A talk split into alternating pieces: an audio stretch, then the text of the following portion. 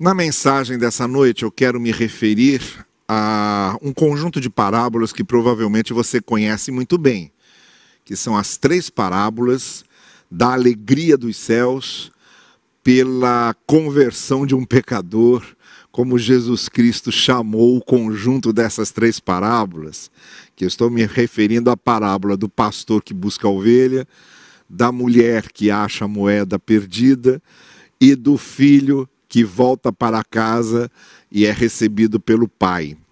E ao terminar essas três parábolas, Jesus Cristo fez a seguinte referência a todas elas: Assim, no céu, há uma grande alegria por um pecador que se arrepende ou por um perdido que é encontrado.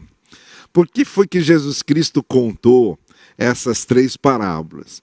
Porque os fariseus e mestres da lei estavam criticando Jesus por andar com os publicanos, cobradores de impostos, pecadores, mulheres que eram consideradas pecadoras e coisas do tipo, né? Então, aquelas pessoas mais simples, aquelas pessoas que normalmente eram as marginalizadas pela sociedade, eles viam Jesus Cristo no meio delas e andando com elas, aí começaram a, a criticar.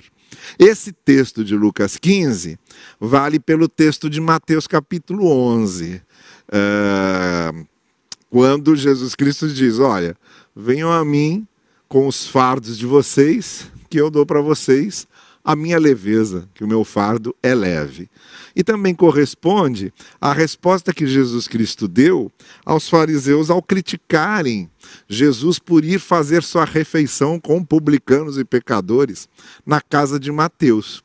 É quando Jesus Cristo respondeu: Olha, os é, doentes que precisam de médico não são os sãos, eu vim para os doentes, eu não vim para quem acha que é são.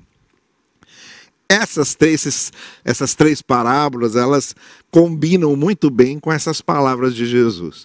Enquanto os fariseus e mestres da lei só impunham fardos pesados e faziam exigências às pessoas, é, como se eles fossem uma espécie de palmatória do mundo, o Senhor Jesus vinha com a proposta de: olha, é melhor vocês deixarem esses fardos que deixam sobre vocês e pegarem o meu fardo que é perdão, que é misericórdia, que é graça, e eu vim para isso, não é?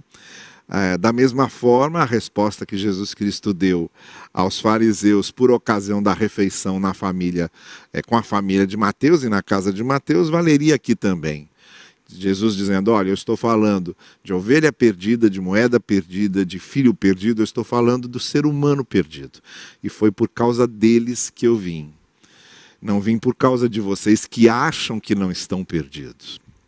Então eu queria falar, nesse contexto, dessas respostas que Jesus Cristo deu, e muito especialmente dessa resposta que ele dá com essas três parábolas, mas quero destacar a segunda, que é a parábola da moeda perdida que no capítulo 15 de Lucas, você conhece bem a narrativa, Jesus Cristo diz assim: Qual é a mulher que possuindo dez dracmas, a dracma é a moeda grega que equivalia ao denário, que eles conheciam muito bem. O denário era o pagamento por um dia de trabalho. Tá bem? Então, dez denários ou dez dracmas, perde uma delas, não acende uma candeia, que é aquela luminária alimentada por óleo, né, por, por combustível que fazia com que a, a chama ficasse acesa, varre a casa, procura atentamente até encontrá-la. E quando a encontra, reúne as suas amigas e vizinhas e diz: Alegrem-se comigo, pois encontrei minha moeda perdida. Eu digo que, da mesma forma, há alegria na presença dos anjos de Deus por um pecador que se arrepende. É desse texto que eu quero falar com você essa noite. Olha, a reflexão que eu quero fazer é a seguinte: quando a gente fala em fé cristã, nós estamos falando em seguir o Cristo. O que é a fé cristã? A fé cristã seria nós termos como padrão a figura de Jesus Cristo e ele se transformando nessa referência primordial, nessa referência central, ele então começa a se tornar uh, aquilo que queremos imitar e aquilo que queremos ser. Por isso ele é o mestre e nós somos os discípulos. Por isso ele é o Senhor e nós somos os servos. Por isso ele é o redentor e nós somos os redimidos. Então, alguém que se diz cristão ou cristã, alguém que adota e assume esse rótulo, esse nome, essa qualificação, esse atributo, o que ele está querendo dizer, é um pressuposto natural, é que ele está seguindo o Cristo. E por que é que ele está seguindo o Cristo? Porque ele quer se tornar igual a Cristo. Ou ele quer reproduzir na sua vida, é, na sua maneira de agir e de reagir, na sua conduta, no seu andar, é, no seu comportamento, no seu relacionamento com os outros, não é? No seu convívio, ele quer reproduzir essa referência absoluta uh, que ele possui, que é a pessoa, os ensinos do Senhor Jesus. Aqui chamamos normalmente também de evangelho. O evangelho é essa reprodução do que Jesus foi e do que Jesus ensinou. Para impactar a nossa vida, para transformar a nossa vida, para mudar a nossa vida. Bom, partindo dessa premissa, partindo dessa introdução geral de que fé cristã é a fé que quer reproduzir os ensinos, o exemplo deixados por Jesus para serem vivenciados, para serem experimentados no dia a dia eu quero então pegar essa parábola, essa segunda parábola desse trido que eu, que eu mencionei a vocês, não é? é dessas três parábolas, é, para tirarmos aqui e para pensarmos em três coisas. Devemos, de acordo com a parábola, e de acordo com o que a gente aprende aqui, com o que o Senhor Jesus conta nessa pequena história, nessa pequena, narrativa, nessa pequena narrativa. Nós devemos valorizar o que Jesus valoriza, buscar do jeito que ele busca e nos alegrarmos do jeito que ele se alegra. Tá bem? Essa parábola é mais um texto do Evangelho que, para nós que nos qualificamos como cristãos ou como seguidores de Cristo, ela nos ensina, portanto, a valorizar o que Jesus valoriza, a buscar como ele busca e, finalmente, a nos alegrarmos como ele se alegra. O que é que eu estou querendo dizer com isso? Vamos, então, é, percorrer cada um desses é, ensinos que a parábola nos transmite. Em primeiro lugar, aqui na parábola nós vemos um desafio para que nós valorizemos o que Jesus valoriza.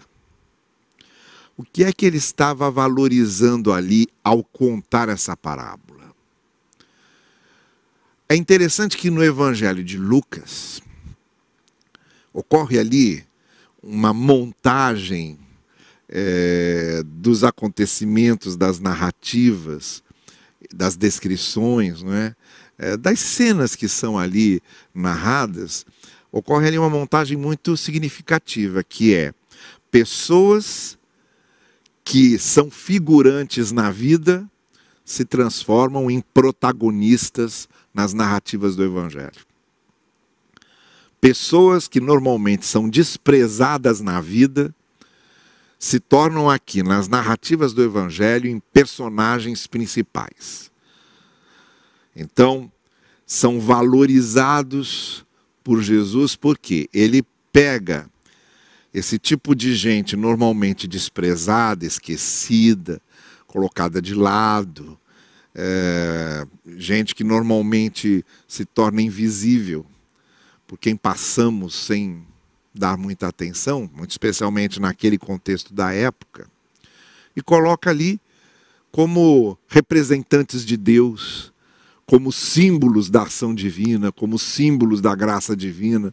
E acontece esse tipo de, de montagem interessante em que esses protagonistas é, se tornam até elemento de, de choque para os ouvintes fariseus e mestres da lei, porque é como se os ouvintes perguntassem: mas, mas essa pessoa é, é importante a ponto de ser usada por Jesus como um personagem principal dessa parábola para representar Deus. Era o que acontecia, por exemplo, aqui nessa parábola, ah, em que uma mulher, nós sabemos muito bem o lugar que na sociedade patriarcal daqueles tempos bíblicos, o que, que uma mulher representava. Então, Jesus pega uma mulher e coloca como personagem principal. Isso acontece no livro de Lucas muitas vezes. São os pastores é, nos campos que recebem a visita do exército celestial, do coro celestial, para mostrar e para anunciar que Jesus tinha nascido. Pastores de ovelhas, cuidadores de rebanhos, que não tinham lugar no status quo na elite de Jerusalém. São eles que lá em Belém são avisados que Jesus nasceu. A parábola do bom samaritano. Quando Jesus é perguntado: Quem é o meu próximo?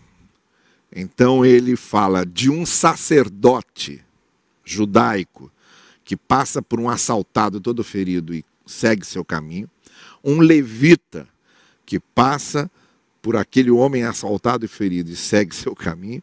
E, finalmente, um samaritano que era é, desprezado completamente, odiado de uma forma geral pela sociedade judaica, esse samaritano é que lá, naquela parábola, é o personagem principal que resolve o problema. Pega o homem, cuida dele, cura, paga as despesas, leva lá para a pousada para ele poder ser alimentado.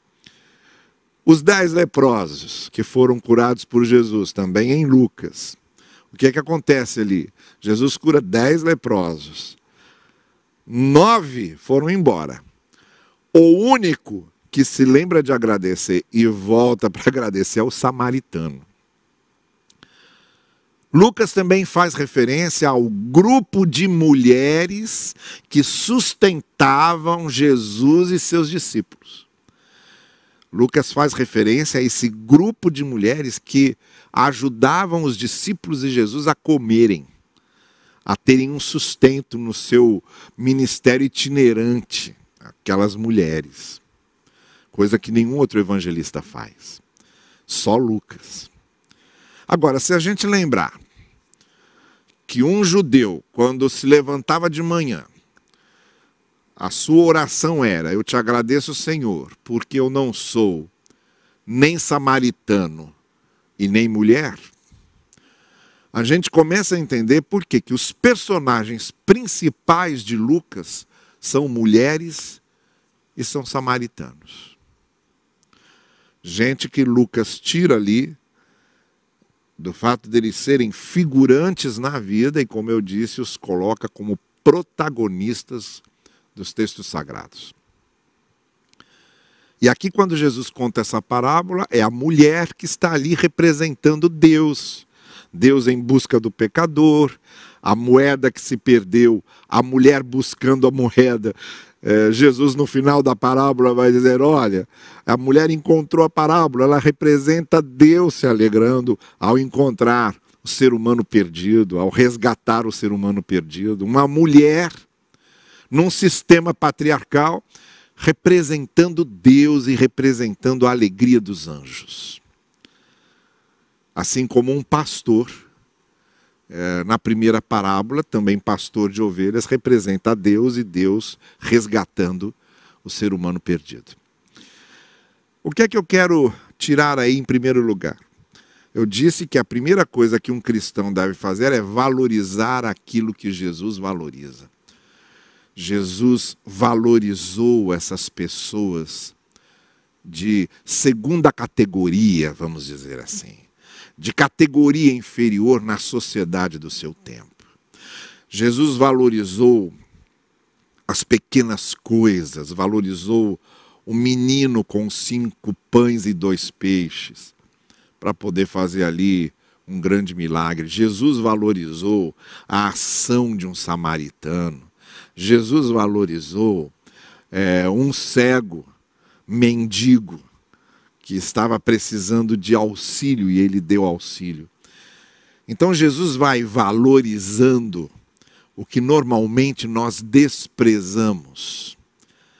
Essa é a primeira coisa que na fé cristã temos de prestar muita atenção. Na fé cristã, valorizamos o que Jesus valoriza. E Jesus valoriza o ser humano não importando a sua condição, não importando em que lugar da pirâmide social ele se encontra. O que Jesus valoriza, nós valorizamos. Jesus valorizou aquela mulher como uma personagem que representava Deus. E nos ensina a valorizar as coisas que normalmente são desprezadas. Essa é a primeira coisa que a gente precisa aprender. A segunda coisa é buscar como Jesus buscou. E aí eu quero é, chamar a sua atenção pelo seguinte: aquela mulher está ali representando o amor gracioso de Deus, o amor de Deus que vai em busca do perdido. Mas perceba os detalhes da parábola. Ela percebe que perde é, uma das suas moedas, como eu disse, a dracma equivalia ao denário. O denário era o pagamento de é, um dia de trabalho não é feita nenhuma referência ao marido dessa mulher, mas digamos que se ela fosse casada, essas duas moedas, esses dez, essas dez moedas, esses dez denários faziam parte do seu dote, aquilo que uma mulher guardava para se sustentar caso o seu marido viesse a faltar. Ou se já fosse viúva, o que essa mulher tinha? Essa mulher tinha dez dias de trabalho. Era o que ela tinha. Suas posses eram essas: dez dias de trabalho. Era o que ela tinha para sobreviver ali, naquele momento. Então, perder uma dessas moedas, perder um desses dez dias de ganhos desses dez dias de trabalho, era perder muito. Era perder demais. Não é? Uh, e aí o que acontece? Ela começa a buscar com muito cuidado e com muita atenção. O texto diz que ela presta muita atenção. Vamos pensar no seguinte: aquelas casas daquele tempo não tinham janelas. Janela era coisa é, de luxo, né? Essas casas humildes, a casa de uma mulher com dez dias de trabalho só guardados, é, provavelmente não tinha se tinha uma janela era muito. Então a luz de fora não entrava, ela precisava de uma candeia, precisava daquela lamparina para ajudá-la a achar. Então, primeiro, ela tinha que prestar muita atenção porque era pouca luminosidade da rua e a luminosidade de uma candeia não era, com certeza não era como um desses refletores que estão me iluminando aqui. Era aquela chama muito tímida, alimentada por óleo, e ela tinha que prestar muita atenção. Um outro motivo pelo qual ela precisava buscar com muito afinco e com muita atenção era o piso piso de pedras. Pedras que eram colocadas uma ao lado da outra, então fazia ali ah, umas fendas. E a, a moeda podia ter rolado para uma dessas fendas, não é? para uma dessas aberturas entre duas pedras acomodadas ali para fazer o piso. Então ela precisava varrer pedra por pedra, trecho por trecho, não é? é aos poucos e prestando muita atenção, para que a moeda não lhe escapasse, para que ela não deixasse de ver. usava a candeia porque precisava de luz, nem que fosse uma luz mínima, e o chão podia esconder essa moeda. Então ela varria, diz o texto, com muito cuidado, ela buscava com muita atenção, com muito empenho, com muito critério. É assim que Deus nos busca. A parábola está mostrando que no que se refere a Deus buscar o ser humano, ele busca com muito afinco, ele busca com muita dedicação, ele busca com muita atenção, ele busca com muito critério. A busca de, de Jesus pelo perdido é a busca de alguém que tem uma paixão nisso aí, que faz de forma apaixonada, de forma obsessiva.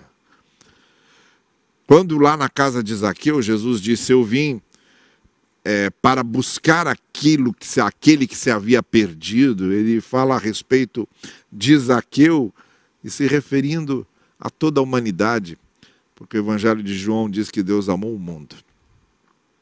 E o ministério de Jesus foi esse: vir buscar o perdido. E nós, como cristãos, então, devemos buscar como Jesus buscava, com a mesma dedicação, com a mesma consagração, com a mesma atenção. Isso significa que na missão da igreja de buscar perdidos, e a igreja somos nós, devemos fazer isso com muito zelo, com muita participação, se for necessário, com muito sacrifício. O que Deus espera de nós, que o Senhor Jesus espera de nós, quando disse: Olha, a partir de agora, vocês vão ser pescadores de homens, vão pescar como eu pesquei ou então para a grande comissão dizendo: vão, façam discípulos e eu estarei com vocês. O que Jesus estava passando para eles era a missão que ele mesmo tinha, de vir buscar o perdido. Mas não vir buscar apenas, vir buscar com empenho, vir buscar com dedicação, com amor. E o amor se dedica, o amor se entrega, o amor se consagra àquela missão. É assim que a igreja deve buscar o perdido. Por isso, quando a gente faz missões, quando a gente faz evangelismo, quando a gente faz ação social, quando faz aconselhamento daquele que está aflito, seja qual for a ação da igreja, na proclamação do evangelho, ela está buscando perdidos. E é o que a gente deve fazer, mas com dedicação com a mesma dedicação que aquela mulher varreu aquela casa. Talvez falte à igreja de hoje essa dedicação ou mais. Falta dedicação porque falta o amor que Cristo teve. Cristo amou o perdido, veio buscar o perdido e se entregou a isso porque amava aquela mulher valorizava aquela moeda perdida, precisava dela, amava aquela moeda. Por isso ela buscou com todo critério, com toda atenção e com todo cuidado. Então vamos valorizar o que Jesus valoriza, já que somos cristãos e seguidores de Jesus. Isso é, valorizemos aquele que normalmente é desprezado. E vamos buscar como Jesus buscava, isto é, vamos buscar com amor, vamos buscar com paixão, vamos buscar como parte, como se aquela missão fosse a nossa própria vida. É dessa maneira que Jesus veio expressar e mostrar e revelar e manifestar a graça de Deus. E nós, como graças, gra, canais da graça de Deus, devemos fazer o mesmo. Valorizar o que Jesus valorizava, buscar do jeito que ele buscava. E a terceira coisa que eu disse é que devemos nos alegrar como ele se alegra. E como eu disse a vocês, as três parábolas terminam do mesmo jeito. O pastor achou a ovelha e se alegrou com seus colegas, com seus amigos. A mulher achou a moeda e se alegrou com as suas vizinhas, comemorou, celebrou o fato de ter achado aquela moeda. O pai teve o filho de volta e fez uma grande festa, reuniu seus empregados todos, é, comeram e celebraram a volta do filho. E aí, a cada momento em que nessas parábolas Jesus faz referência a isso, ele diz: assim acontece nos céus. Quando os anjos, que representam Deus, os céus representam Deus, os anjos representam Deus, é como se Jesus dissesse: Deus se alegra. Quando a vida de uma pessoa é transformada, quando um perdido é encontrado. Porque a alegria de Deus como a alegria de Jesus, vem do fato de Jesus e de Deus serem agregadores. O sentimento de agregação, o sentimento de trazer para perto, o sentimento de aninhar e de abraçar, o sentimento de acolher, quando consegue fazer isso, produz uma grande alegria. Havia alegria porque havia propósito de acolhimento e o acolhimento aconteceu. Por que, que eu digo então que nós devemos ter essa mesma alegria de Jesus? A gente só vai conseguir ter essa mesma alegria de Jesus se o nosso desejo de acolher for o mesmo.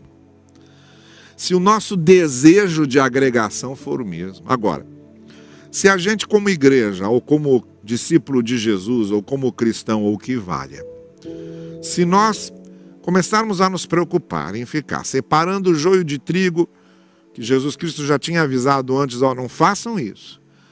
Porque isso é trabalho para os anjos no final dos tempos. Vocês não têm que ficar separando o joio de trigo, vocês têm que acolher e trazer. Vocês têm que abrigar e trazer para perto. Essa é a missão de vocês. Agora, se em vez de acolher e trazer para perto, a gente fica querendo separar joio de trigo, criando critérios para mostrar esse é joio e aquele é trigo. Ou se a gente fica querendo separar é, o que é bode do que é ovelha, é, como Jesus fez no grande tribunal, não é? E também não é papel da igreja ficar fazendo essa separação. O que a gente tem é que acolher, é que abrigar. Se Jesus não tivesse o desejo de acolhimento que ele tinha, se o sentimento dele fosse o mesmo sentimento dos fariseus e mestres da lei, que era outro sentimento. Fariseus e mestres da lei, em vez de acolher, queriam separar, queriam afugentar, queriam dizer: esse merece, aquele não merece. Queriam dizer: aqueles não são santos, nós somos, aqueles não são puros e nós somos. Então, o caminho percorrido pelos fariseus e mestres da lei era a contramão de Jesus. Jesus vinha no sentido contrário, ele vinha dizendo: é para acolher e para trazer para perto, não é para separar e para afugentar. Então, o que eu digo é o seguinte: nós jamais sentiremos a alegria de Jesus por vermos pessoas acolhidas e trazidas para perto, se esse não for o nosso desejo. Se o nosso desejo como igreja é o dos fariseus e mestres da lei de separar, fazer distinção, afugentar, julgar, agir como tribunal, a gente não vai sentir alegria nunca. Por isso, talvez, é que a igreja de Cristo, muitas vezes, sinta tão pouca alegria porque não é o seu desejo acolher. Porque se fosse o seu desejo acolher e trazer para perto, cada vez que alguém chega perto e é acolhido, haveria uma grande alegria. Às vezes a gente tem mais o sentimento é de Jonas, que foi é, objeto de uma pregação minha nessa série que estamos fazendo pela manhã sobre os profetas menores. Jonas, com seu é, sentimento de separação e de repúdio. Não tinha sentimento de acolhimento, como era o sentimento de Deus. O sentimento de Deus era acolher e trazer para perto os ninivitas. Jonas queria expulsar, afastar e distanciar-se dos ninivitas. Era outro objetivo. Por isso, Jonas não se alegrou quando Nínive inteira se converteu. Quando Nínive inteira foi acolhida pela graça de Deus, o que, que Jonas foi fazer? Foi sentar lá e foi chorar, e foi reclamar, foi murmurar.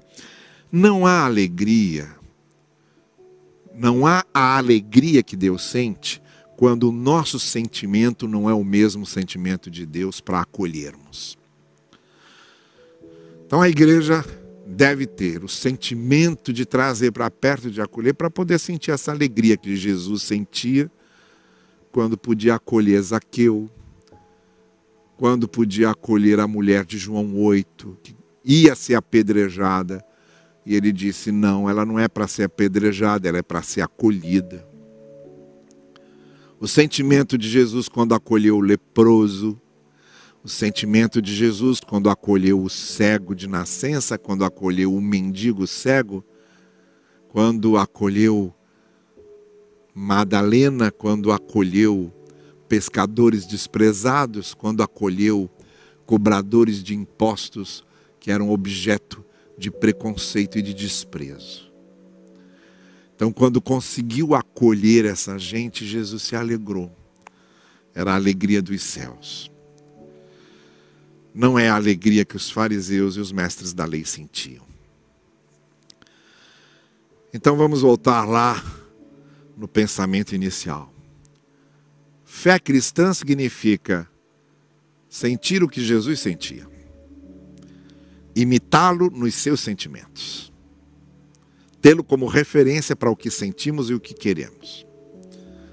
Então, quem faz parte da fé cristã, quem diz ser um cristão, ele valoriza o que Jesus valoriza, ele busca como Jesus busca e ele se alegra como Jesus se alegra.